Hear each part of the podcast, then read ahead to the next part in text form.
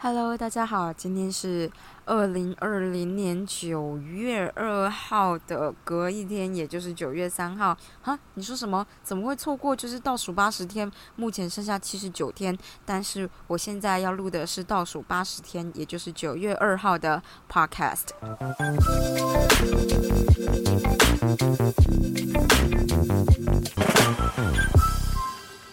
好的，好的，很爱拖的我呢，目前错过了九月二号的 podcast。不过我们现在就是还是要录，而且我的猫现在一直吵着要吃饭。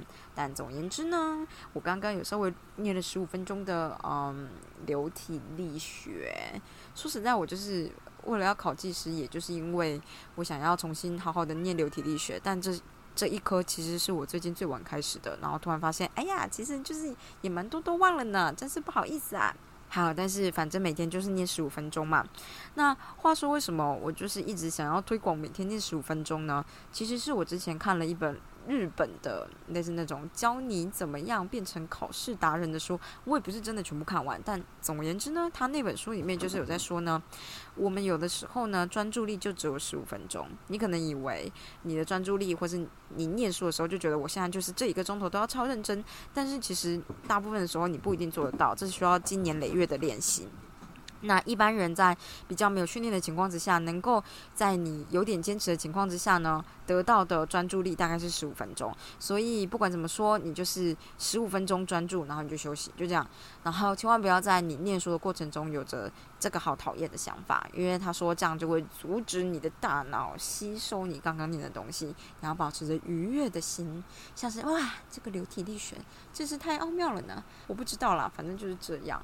好，那总言之呢，我最近就想了想，就是决定来念《原子习惯》这一本书。所以我之后的 podcast 呢，也许会跟大家分享这件事情。它的下标就是“细微改变带来巨大成就的实证法则”。每天都进步一 percent，一年后你就会进步三十七倍。每天都退步一 percent，一年后你会退化到趋近于零。你的一点点小改变都会产生复利的效应，如滚雪球般带来丰硕的人生成果。我觉得呢，这句话就是很吸引人，所以我就想说，那我的每天十五分钟就是我的小小进步一趴，大概就是这样子吧。嗯，希望之后就能够跟大家分享更多有关于这种小小复利习惯所带来的强大影响哟。大家再会啦，拜拜。